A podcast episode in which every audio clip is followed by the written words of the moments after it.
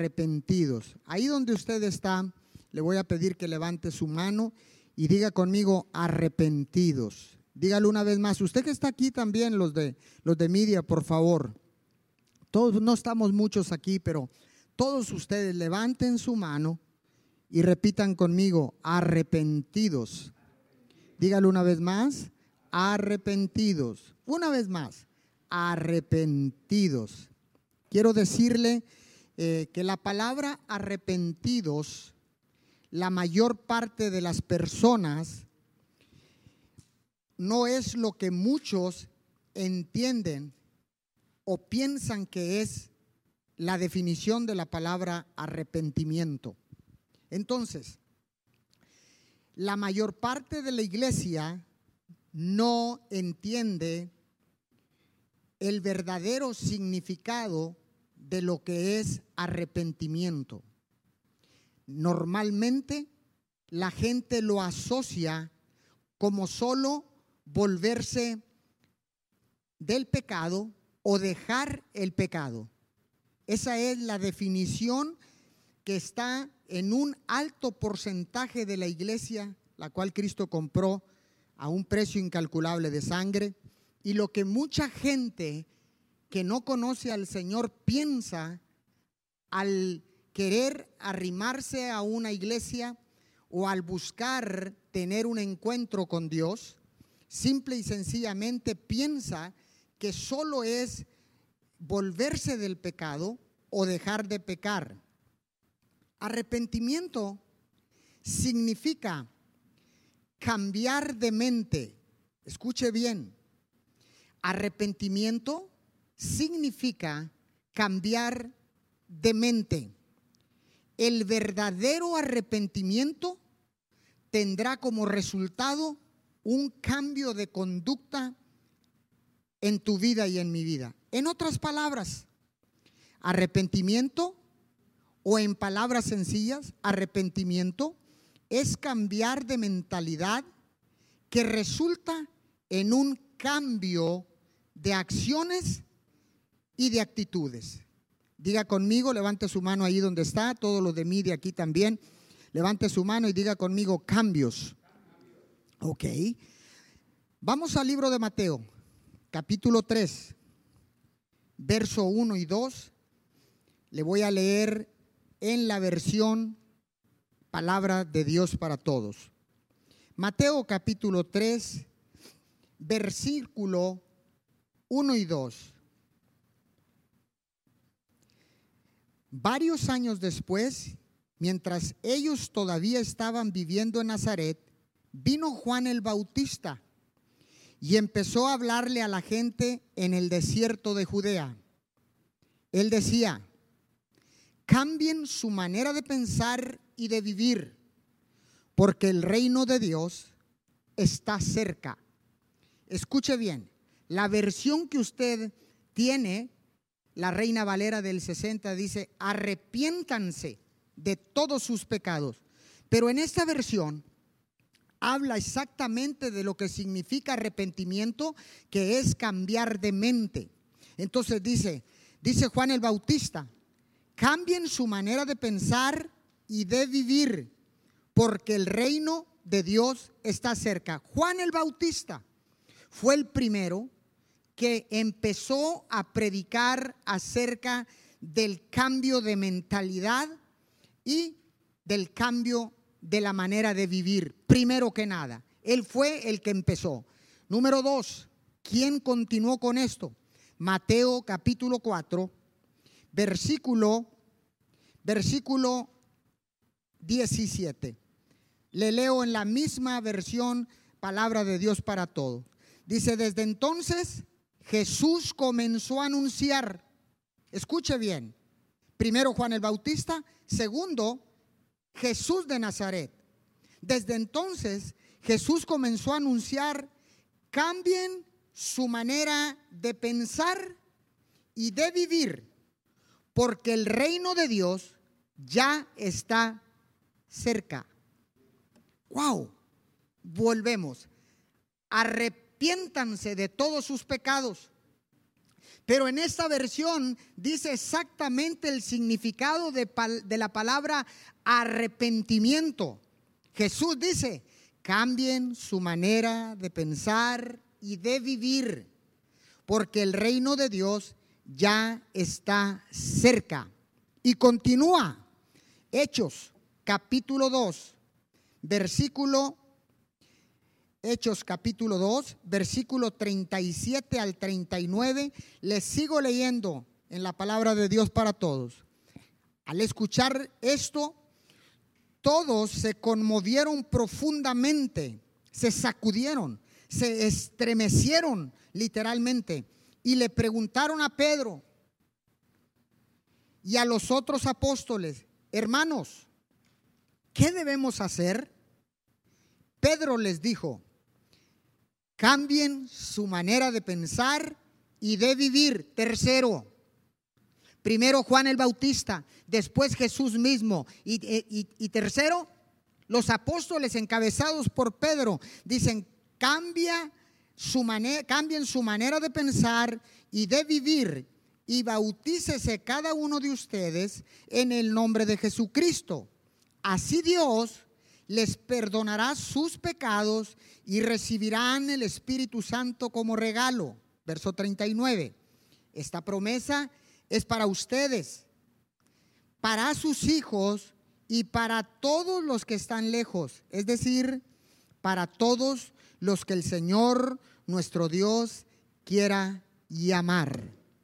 Escuche bien, siempre ha sido el mismo patrón de Dios. Creer, cambiar y obedecer. Repito, el patrón de Dios es el mismo. Cree, cambia y obedece. Póngame mucha atención en esto, porque es aquí donde estamos perdidos. Vuelvo a repetir, el patrón de Dios siempre ha sido cree, cambia y obedece. Ahora, aquí voy a entrar en el tema, donde está el error. La iglesia enfatiza mucho en lo que es la obediencia. Y déjeme decirle, entonces tenemos que ser desobedientes. Claro que no, claro que no. Pero tenemos que ir a la raíz de lo que Dios nos está diciendo para que podamos apoderarnos de todas las bendiciones que Él tiene para nosotros. En el corazón de Dios hay, un, un anhelo ardiente por desatar bendición sobre tu vida y mi vida sobre la vida de todos los que Él ha creado a su imagen y semejanza. Entonces, le vuelvo a repetir, la iglesia enfatiza mucho en la obediencia y la obediencia no es la raíz de la salvación. Uy. ¿Escuchó bien? A ver, destápese los oídos, yo porque traigo los monitores aquí, pero destápese los oídos. La obediencia no es la raíz de la salvación. La raíz de la salvación es la creencia, es creer, es la fe, no la obediencia. Por eso tenemos un problema con los pecadores que no se arrepienten. Porque hay una lista tan grande y un estándar tan alto para alcanzarlo que se hace imposible obedecer todo lo que la iglesia ha estado enseñando en estos últimos años, en estas últimas décadas. Escúcheme bien. Primero crees y después obedeces. Ah, vuelvo a repetir. Primero creemos y después obedecemos. Mire, la gente piensa que desobedeció a Dios, por eso regresó al pecado. Y esto no es así primero dejaste de creer y luego vino la desobediencia. Uy, Uy, uy, uy, uy, uy. No vino la desobediencia primero. Vino primero el dejar de creer en ese Dios todopoderoso y entonces al dejar de creer viene la desobediencia y entonces la gente está pensando que por desobedecer a Dios regresó al pecado. No es porque desobedeciste, es porque dejaste de creer. ¡Wow! Está acá conmigo. Esto no es así. Lo vuelvo a repetir y voy a hacer énfasis porque la iglesia ha enfatizado mucho acerca de ser obediente, pero no es la raíz de la salvación. Primero dejaste de creer y luego, como consecuencia, vino la desobediencia. A ver, vayamos aquí o vayamos allá, o vengamos acá o vayamos allá a la escritura. La palabra dice, no te he dicho que si crees, mirarás la gloria de Dios. Póngame atención. No dice, no te he dicho que si obedeces, ay, ay, ay, no te he dicho que si obedeces, mirarás la gloria de Dios. No dice eso. Dice, no te he dicho que si crees, mirarás la gloria de Dios. Y usted puede recorrer toda la escritura. Dice, dice la palabra del Señor, para el que cree, nada es imposible. Regresamos. No dice, para el que obedece, todo es imposible. No dice así. Dios dice, para el que cree, todo le es posible. Qué impresionante. Esta palabra te va a traer paz y esta palabra te va a regresar el aliento. Esta palabra, el aliento para vivir una vida victoriosa. No podemos seguir haciendo énfasis en la obediencia, puesto que la raíz de la, de la salvación no es la obediencia. Escúcheme bien, la semilla de creencia siempre dará fruto de obediencia. No puede haber obediencia si usted no cree primero. Saca conmigo. No puede haber obediencia si no crees primero. Si yo no creo en una persona, ¿cómo la voy a obedecer? Saca conmigo primero en las relaciones de la humanidad, en los acuerdos entre naciones, en los acuerdos entre familias, en los acuerdos matrimoniales, en todo tipo de acuerdos sobre la faz de la tierra. Déjeme decirle que primero hay que creer y después obedecemos. Usted no puede obedecer a algo o a alguien que no ¿Creen eso? Es acá conmigo. Mire, ¿cuál es el problema? La gente siempre está viendo el pecado.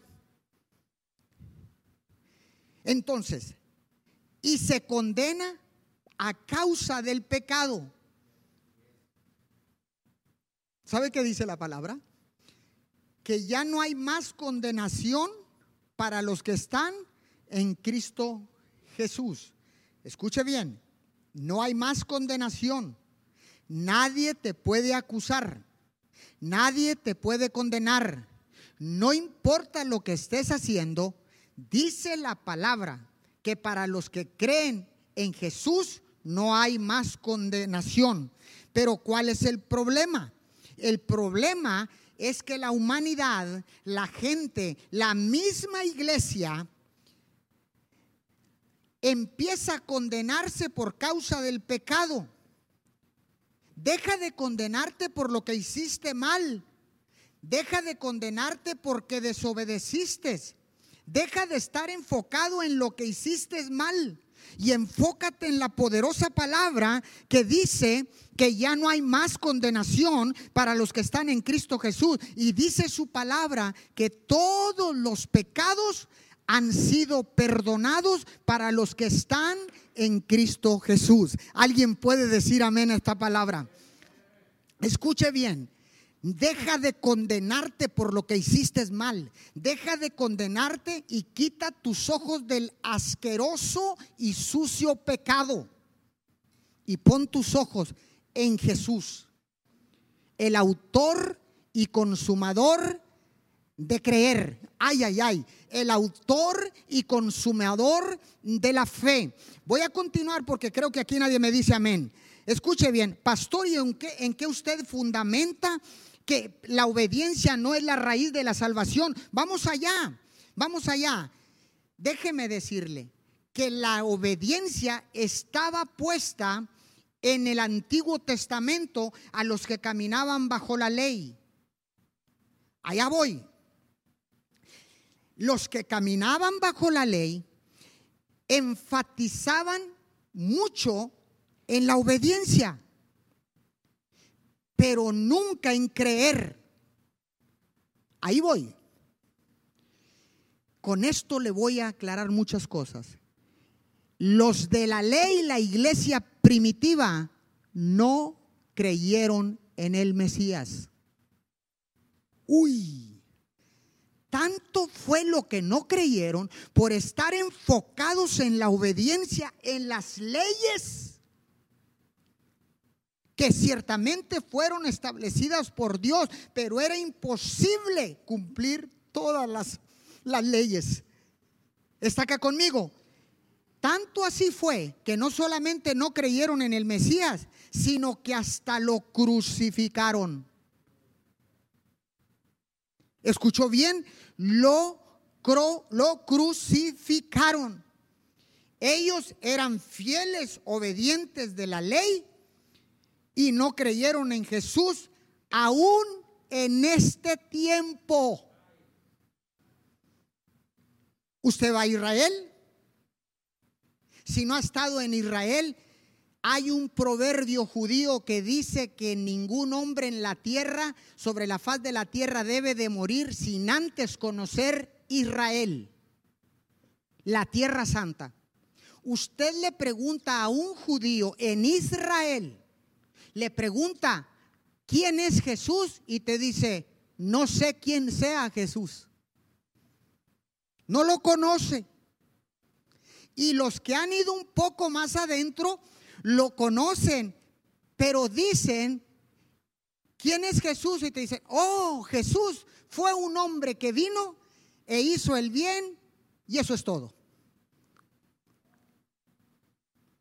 Pregúntele a un judío, ¿Quién es Jesús para ti? ¿Qué significa Jesús para ti? Ahora, ¿cómo pueden creer en Jesús si ni siquiera saben quién es?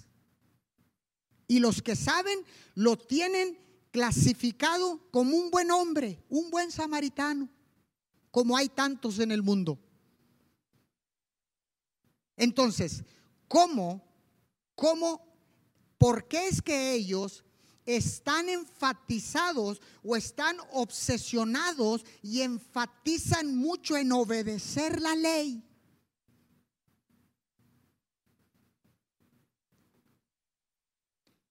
Y escuche, la salvación, la raíz de la salvación no es la obediencia, es la fe. Es creer en Jesús.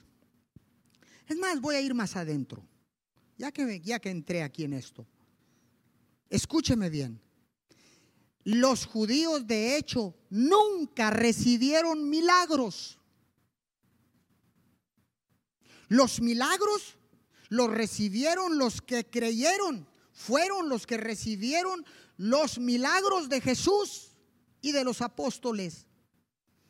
Ellos no hubo un solo, uy, voy a entrar más, no hubo una sola persona que recibiera por obedecer la ley un milagro, ni un fariseo, ni un doctor de la ley, ni un sacerdote, que obedeciera únicamente la ley, recibió un milagro divino. Never, nunca. Pastor, pero ¿por qué me está trayendo esta revelación? Porque Dios me la dio. Mire lo que hizo Abraham. ¿Usted sabe que Abraham es llamado el padre de qué? ¿De la obediencia? No. ¿El padre de qué? Ahí que está en su casa cómodamente. ¿El padre de qué? De la fe. Abraham es llamado el padre de la fe. Escúcheme bien, escúcheme bien. Cuando Dios se le aparece a Abraham, le dice, deja tu tierra y tu parentela y vete a la tierra que yo te mostraré. Y Abraham obedece y se va. Escúcheme bien. Después no podía tener un hijo. Usted ya conoce toda la historia. Y después tiene a su hijo Abraham con Sara. Escuche bien, se cree que Sara, cuando Abraham le dijo, la pastora me estaba comentando, dice, cuando Sara estaba, eh, cuando Abraham llegó a, la tierra desconocida y tomaron a Sara y Dios le dijo, como Sara es una mujer muy hermosa, di que, tú eres, que es tu hermana y no tu esposa, para que no te maten. Escuche, dice la palabra que la mujer era hermosa y se cree que tenía 65 años. Mujer, tú que me estás viendo y tienes 65 años, eres una mujer hermosa. Wow, está acá conmigo. Entonces, y tuvo un hijo. Escúcheme bien.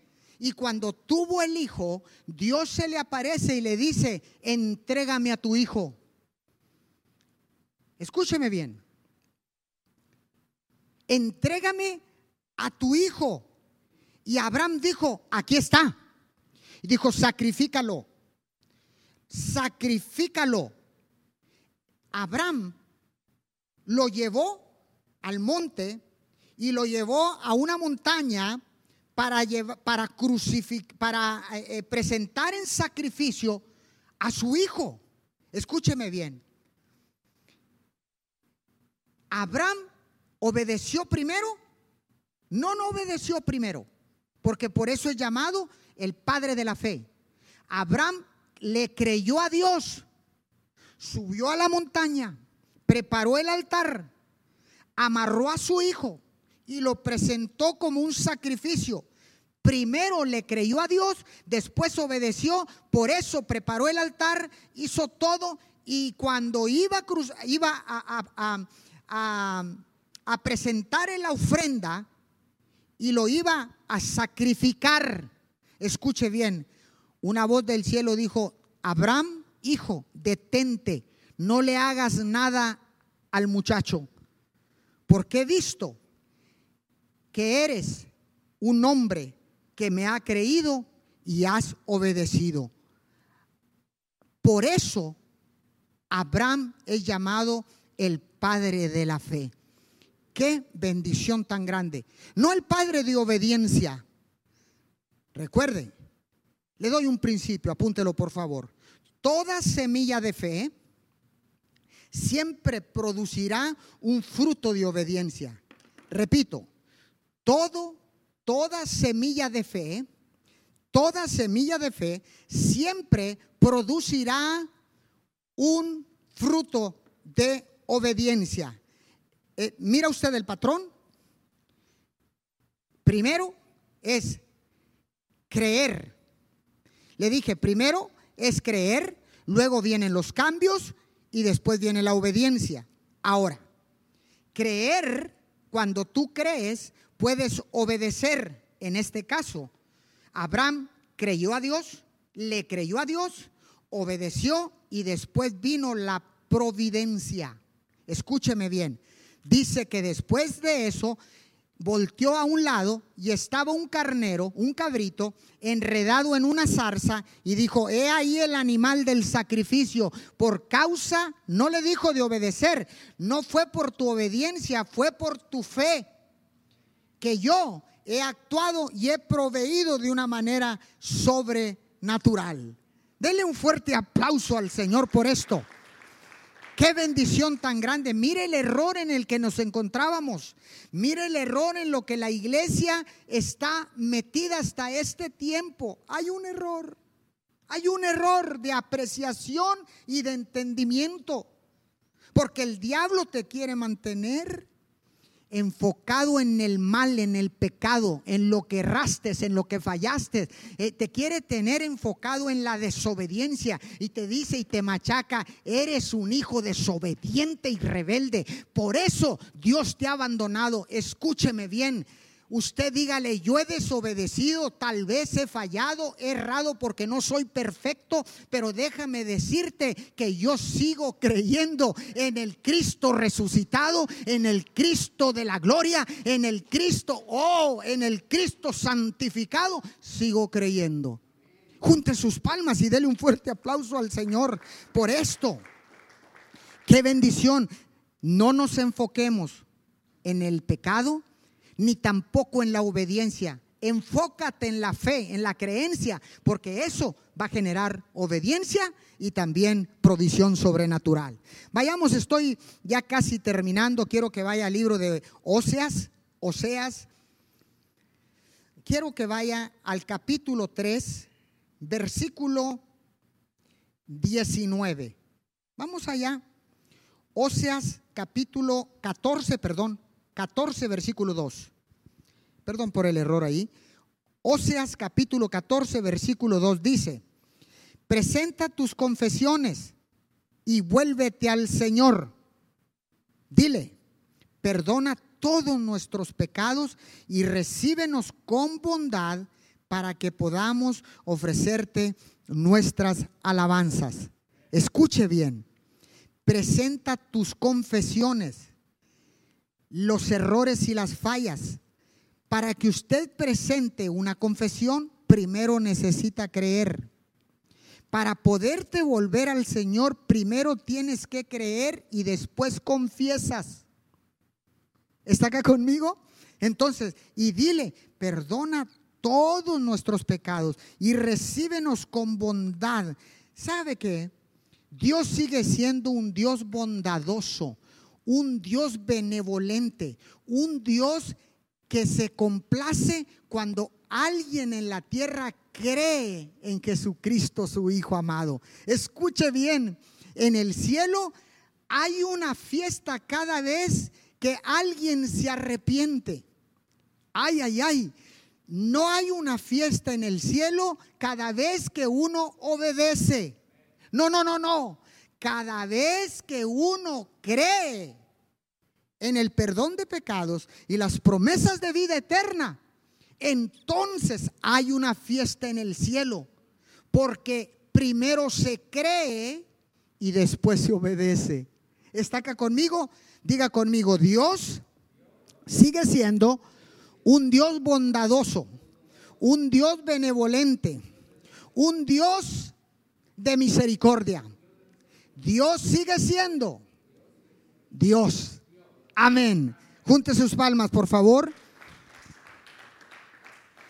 Ahora, usted se preguntará, ¿por qué es que hay ciertas personas que están en la iglesia, que están eh, pregonando que son hijos de Dios, que hay, eh, eh, que son obedientes en todo a Dios, pero no hay un fruto de alegría o de gozo en sus vidas. Está acá conmigo. ¿Por qué es que sucede que de repente nos encontramos con personas con una raíz de amargura? Y están en la iglesia, tienen dinero algunos, algunos no van a la iglesia, tienen comodidades, tienen bienes, tienen lujos, tienen todas las cosas, pero hay una raíz de amargura. ¿Usted se ha preguntado por qué? ¿Cómo es que un hijo de Dios puede tener una raíz de amargura? Vaya al libro de los Hechos, capítulo 3, verso 19 al 21. Verso 19 al 21. Aquí va. Le leo ahora en la Biblia palabra de, de Dios para todos. Por lo tanto, cambien su manera de pensar y de vivir una vez más. Escuche, una vez más. Por lo tanto, cambien su manera de pensar y de vivir. Vuélvanse a Dios y Él les perdonará sus pecados. Primero cambiamos la forma de pensar y de vivir.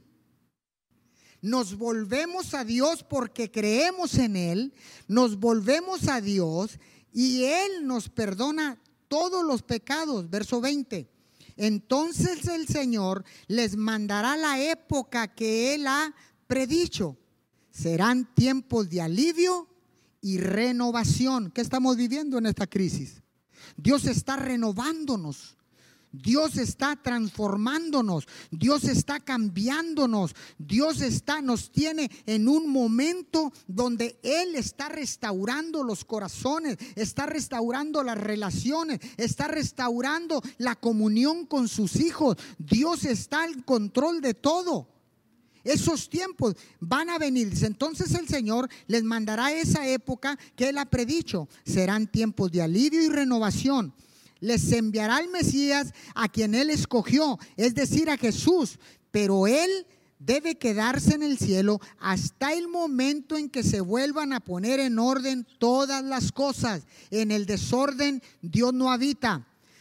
Dios dijo todo esto hace mucho tiempo, cuando habló a través de sus santos profetas. Hay una versión que dice que vendrán, dice, vuélvanse al Señor, dice, y vendrán tiempos de refrigerio. ¿Está acá? Es, vendrán tiempos de refrigerio. En esta versión dice que vendrán tiempos de alivio y de renovación. Yo declaro en esta mañana mediodía, yo declaro que vienen tiempos tiempos de refrigerio, vienen tiempos de alivio y tiempos de renovación para todos aquellos que han creído en esta mañana. Y con el hecho de creer, ya Dios puede bendecir tu vida, puede bendecir tu, tu, familia, puede bendecir por el hecho solamente de creer. Dios puede desatar una bendición financiera, puede desatar una bendición de sanidad, puede desatar una bendición de liberación, puede restituir todo lo que hayas perdido. Dios es el Dios todopoderoso. Tiempos de refrigerio, tiempos de alivio y tiempos de renovación vienen a tu vida en este momento en el nombre poderoso de Jesús. ¿Cuántos creen conmigo esta palabra? ¿Está acá conmigo? Estoy terminando. ¡Wow! ¡Qué palabra tan poderosa! ¡Qué palabra tan poderosa! ¿Cuánta gente perdida? Porque se le ha mal enseñado. Y yo me incluyo. Tal vez yo también mal enseñé hace muchos años atrás. Pero hoy que estamos en, en, un nuevo tiempo de Dios, hoy que estamos viviendo tiempos nuevos de Dios, Dios está dando una revelación fresca a todos sus hijos.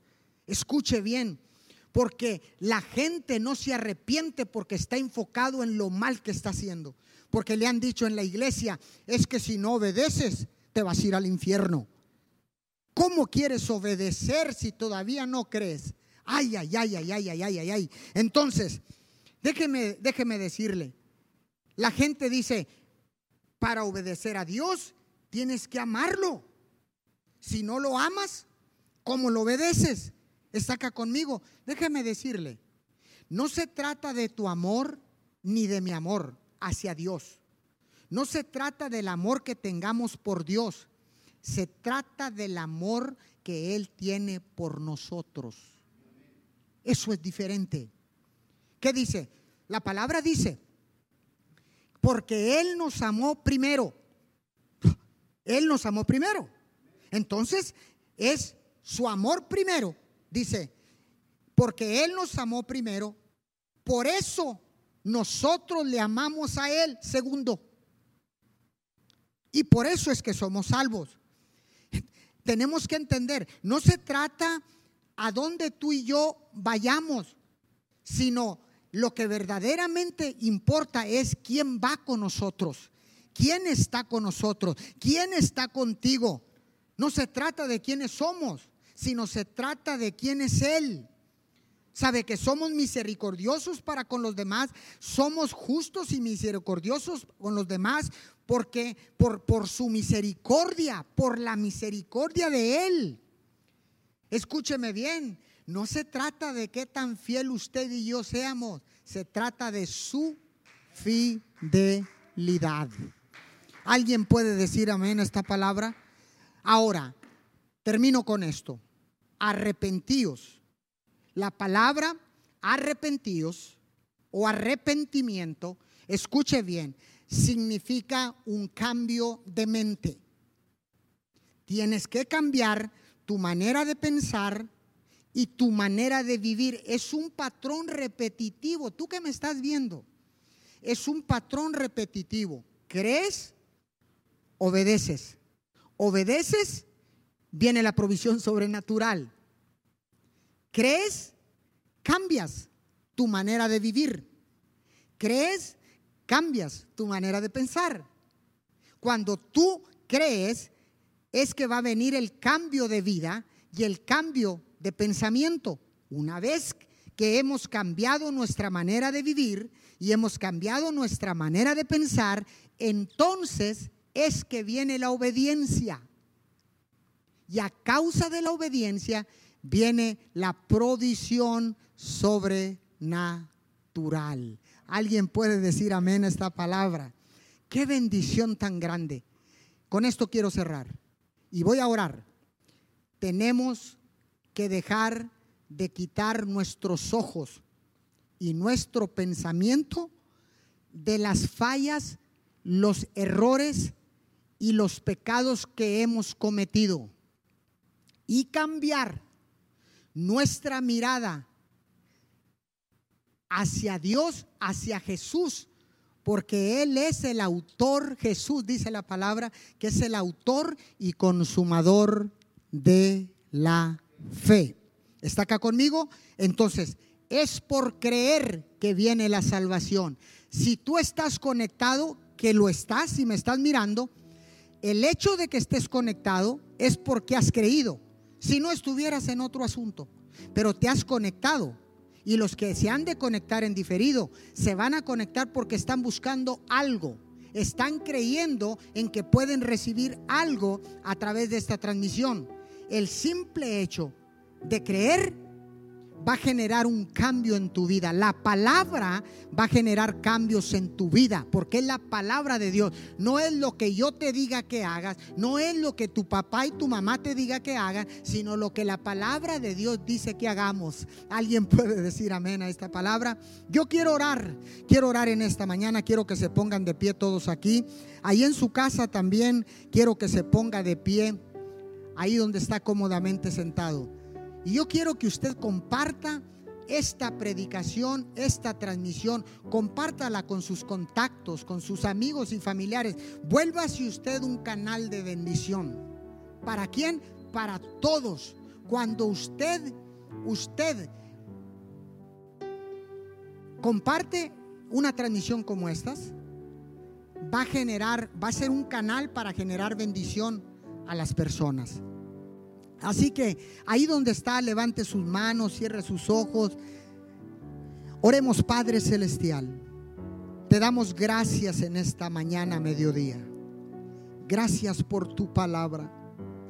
Gracias por tu revelación. Padre, yo declaro en este momento que la palabra que se ha escuchado hoy, la palabra que se ha declarado y predicado hoy, se hace rema en la vida de todos los oyentes. Se hace rema en la vida de todos y cada uno de ellos. Y la revelación que viene de la palabra rema es en este momento puesta a tu disposición. Hoy declaro que la palabra ha sido revelada, ha sido quitado el manto que no te dejaba ver, que no te dejaba disfrutar de las bendiciones de Dios. Hoy en este día, en el nombre poderoso de Jesús, declaro que a causa de la fe que a causa de creer obedecerás, vendrán los cambios a tu vida, obedecerás y la bendición de Dios Padre, Dios Hijo y Dios Espíritu Santo vendrán como un río sobre tu vida. En el nombre poderoso de Jesús. Padre, yo declaro todas aquellas personas que están en situaciones difíciles a causa de esta crisis, en situaciones, Señor, a causa de esta pandemia. Hoy en este momento, Padre, declaro que la medida de fe que tú has puesto en cada uno de los seres humanos que habitan y viven en la tierra.